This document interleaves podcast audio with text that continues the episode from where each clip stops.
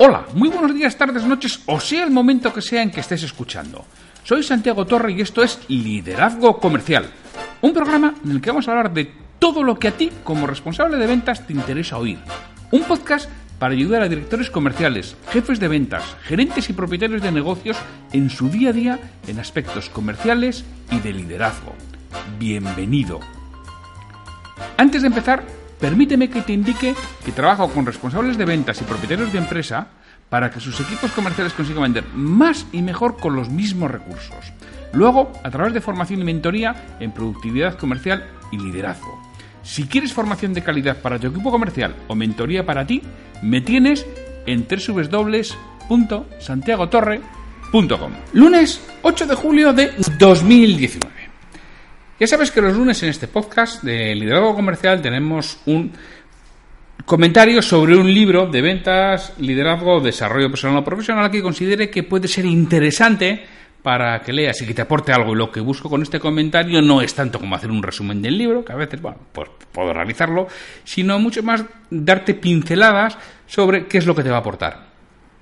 ¿Qué es lo que te va a hacer pensar, hacer reflexionar qué es lo que te puede llevar a hacer cambiar, que eso es lo que busco realmente con estos comentarios del libro, dar una imagen más personal y hacer comentarios de ciertos aspectos que o vivencias o experiencias con los que he tenido más que el propio resumen del libro, que bueno, también es importante, también sé que os interesa. Entonces, hoy voy a hablar de un nuevo libro de empresa activa, así que sin mucho más, comenzamos.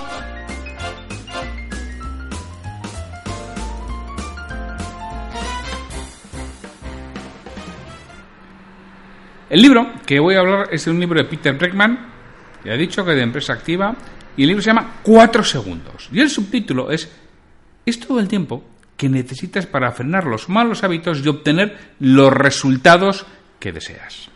La sinopsis de la editorial es, a menudo nuestras mejores intenciones y todo nuestro esfuerzo y buenos propósitos son saboteados por pequeños malos hábitos, por pequeñas reacciones, que lo único que consiguen es frenarnos en nuestro camino hacia obtener lo que deseamos.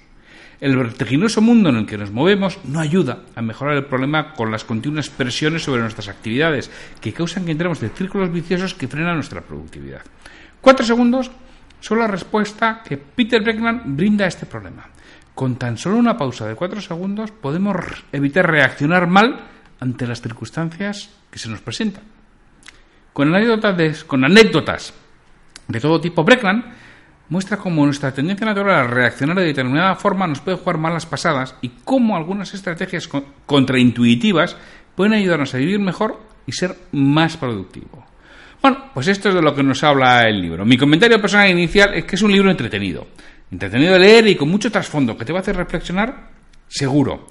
Es una obra práctica que nos ayuda a modificar nuestros hábitos y nos hace pensar en modos y maneras de hacer diferentes, incluso sorprendentes a veces. Como dice el autor, si crees que te puede aportar valor, inténtalo. Y si no, déjalo. Pero intenta con otra cosa. Intenta siempre mejorar e ir avanzando. Va a ser una, una, obra, todo lo que nos dice eso, fundamentalmente práctica. En el mundo en que vivimos, la rapidez se considera un valor positivo.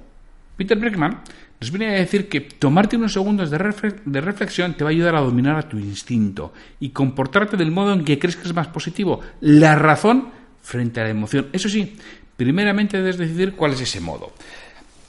O sea, ahora iremos viendo cómo funciona un poco, tampoco voy a decir cómo funciona el cerebro, sino algunas, algunas partes, algunas pautas y en algunos modos determinados. ¿no? Pero lo que nos viene a decir en esta primera introducción es que tenemos dos formas que es reaccionar y, responder.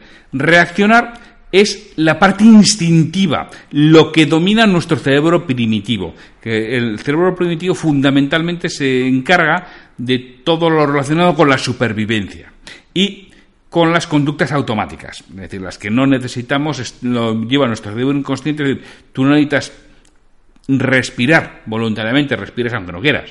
Sí, yo puedo dejar de respirar ya, pero en el momento que fuera un peligro para tu organismo, lo que hace el cerebro es pierde la conciencia y empieza a respirar involuntariamente, igual que el mover el corazón. Esto es lo mismo. Pues hay una parte, que es esa parte del cerebro primitivo, que es la que domina. Y es la que dices, oye, intenta pasarlo a lo que es una respuesta, es decir, a que predomine o a que domine tu cerebro racional, tu neocortes, tu sistema prefrontal. Eso que te distingue de los animales. Eso que está por encima del animal que eres. Eso que está por encima del instinto. Y tienes que decidir cuál es el modo. Esto ya lo explicaba Daniel Goleman en inteligencia emocional, que decía que lo que yo realmente tengo que eh, identificar es cuál es la conducta que quiero tener ante un hecho y si yo le, doy esa orden a mi cerebro inconsciente es mucho más probable que cuando eso suceda pues se comporte de ese modo que es la forma en la que vamos educando a nuestro, a nuestro cerebro el libro está dividido en tres partes diferenciadas y cada una de ellas consta de 17 capítulos cortos que son experiencias e historias que nos relata el autor para reforzar lo que nos quiere transmitir. ¿Por qué 17? Pues mira, ni idea, yo también me lo pregunto, pero son 17, cada tres, capítulos, tres partes o tres blocos y 17 capítulos cortos de cada uno. son, las partes son, la primera es cambia tus automatismos mentales, la segunda es fortalece tus reacciones y la tercera es optimiza tus hábitos laborales. La primera parte cambia tus automatismos mentales, nos habla de la importancia de tomarte cuatro segundos de relajo antes de reaccionar ante un hecho imprevisto, que te enfurezca. Como eso nos calma y nos hace tomar otras decisiones, perdón, cómo eso nos calma y nos hace tomar otras decisiones que previamente hemos tenido que ordenar a nuestro cerebro que tome. Ante un hecho inesperado y que nos enfurezca habitualmente, la amígdala, que es esa parte primitiva del cerebro, se adueña de nuestro comportamiento y nos hace actuar con vehemencia, con violencia, con gritos y con desesperación. Si nos acostumbramos a tomar cuatro segundos de respiro, será nuestra parte consciente del cerebro la que se hace cargo de la situación. Y seguro que estamos más satisfechos de lo que suceda después. De nuevo, volviendo a hablar de Daniel Goleman en su inteligencia emocional, nos dice que muchas veces tú no eres responsable de la reacción ante un hecho inesperado. Es decir, el que tú te defiendas o el que tú agredes, el que tú chilles, el que tú pierdas el control no es responsabilidad tuya, es tu cerebro primitivo. Hay gente que es más primaria y gente que es más secundaria. Es decir, primaria y secundaria en, cuanto a reacciones. Hay gente que rápidamente salta, igual no tiene culpa de saltar en ese momento, pero sí tiene culpa de seguir cuatro segundos después, que es lo que nos dice Breckman. Es decir, sí, inicialmente toma el control tu cerebro primitivo, tu amígdala, pero los cuatro segundos ya tiene que tomar el control tu cerebro racional. Luego, si cuatro segundos después sigues enfurecido, exaltado, gritando, ya la responsabilidad es tuya, ya no es de tu cerebro primitivo, ya no es de tu animal, es de tu humano, de tu Homo sapiens, porque ya a partir de ahí ya tiene que tomar la partida. Nos va poniendo ejemplos propios y de personas conocidas con él sobre cómo afrontar todo este tipo de situaciones y cómo darle orden a tu cerebro para que no reaccione de este modo.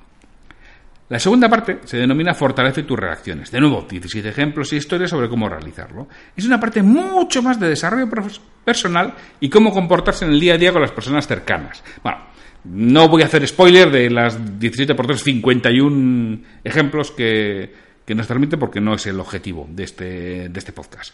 Pero sí debo decir, bueno, pues que aquí tienes ejemplos que seguramente en tu día a día personal los tienes, pero bueno, este es un libro mucho más o este es un podcast mucho más de aspecto profesional. La tercera parte, si nos afecta más, es optimiza tus hábitos laborales. Y es donde da pautas muy interesantes referidas a nuestro ámbito profesional.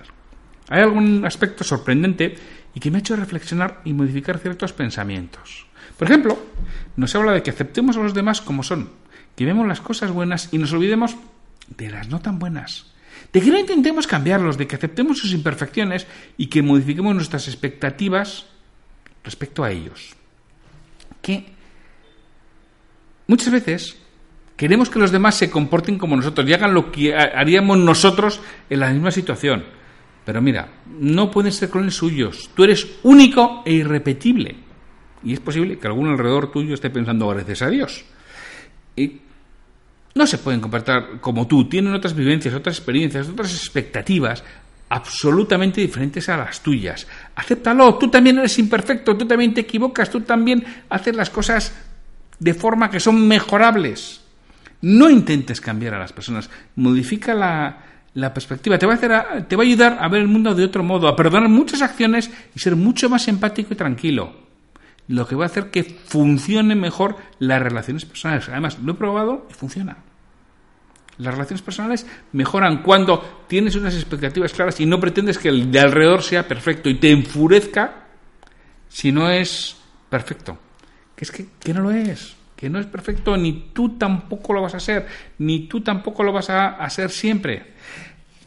Y uno de los principales aprendizajes y que refleja muy bien el título del libro, Cuatro segundos, es cómo reaccionamos cuando se ha producido un comportamiento de otro que nos ha enfurecido.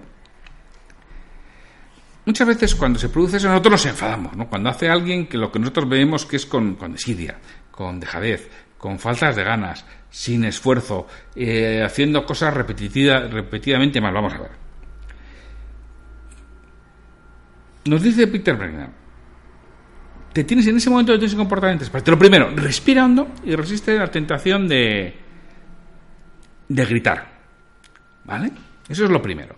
Y luego contacta con ellos y mira qué necesita. En vez de pensar qué necesitas tú. Es decir, las personas, las personas normales, que somos la mayoría, nos gusta hacer las cosas bien. Nos gusta esforzarnos. No somos dejados. No somos desidiosos. Nos apetece que los demás vean que queremos hacer las cosas de forma correcta. Es decir, y si no lo hemos hecho de ese modo, lo que tienes que buscar es el origen, es la causa. ¿Por qué esta persona y bajo qué circunstancias se ha comportado así?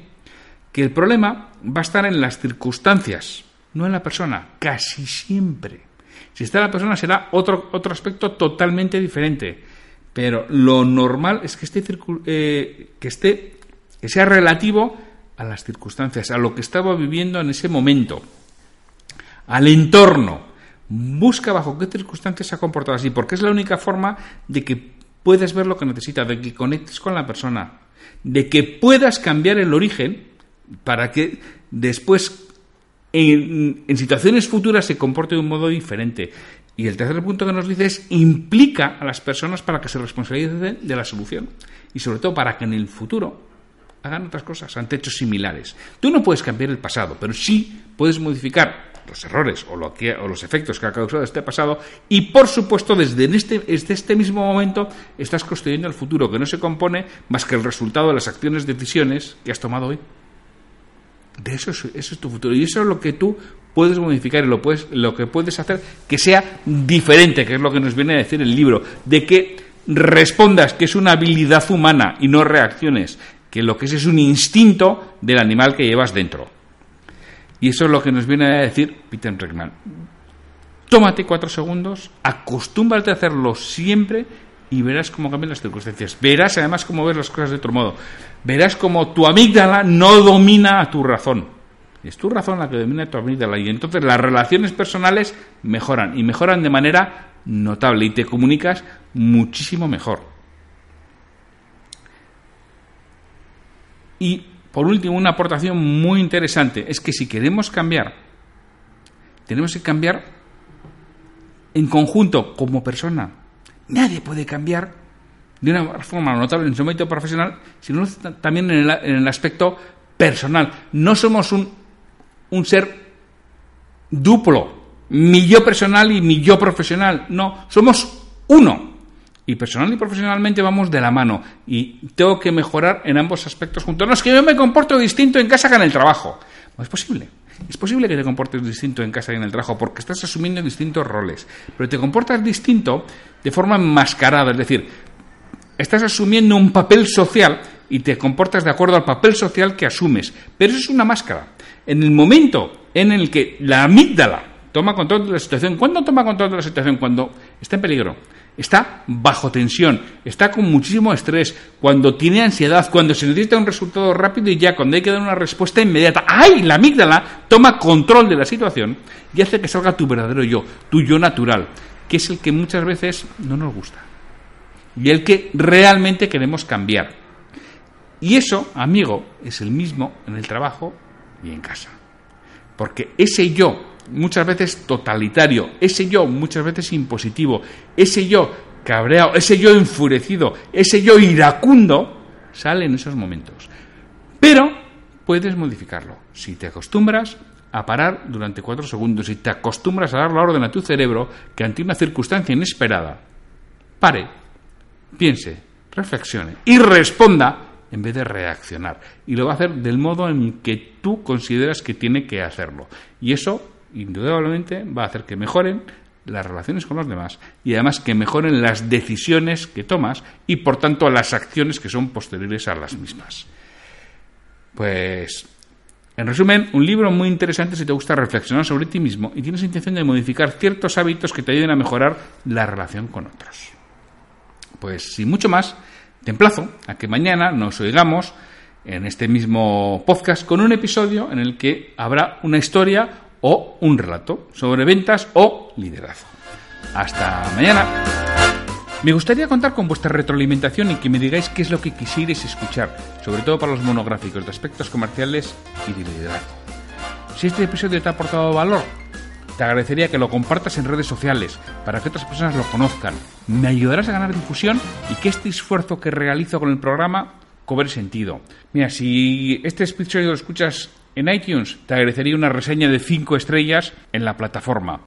Si lo haces en iVoox, puedes darle al botón de me gusta en cada episodio que escuches o dejarme un comentario en lo que es el programa Liderazgo Comercial. Te lo agradeceré muchísimo y responderé todos los comentarios y haré mención en un nuevo episodio del podcast.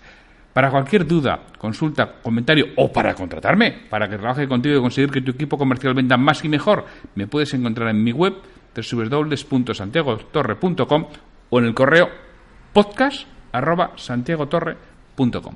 Hasta el próximo episodio.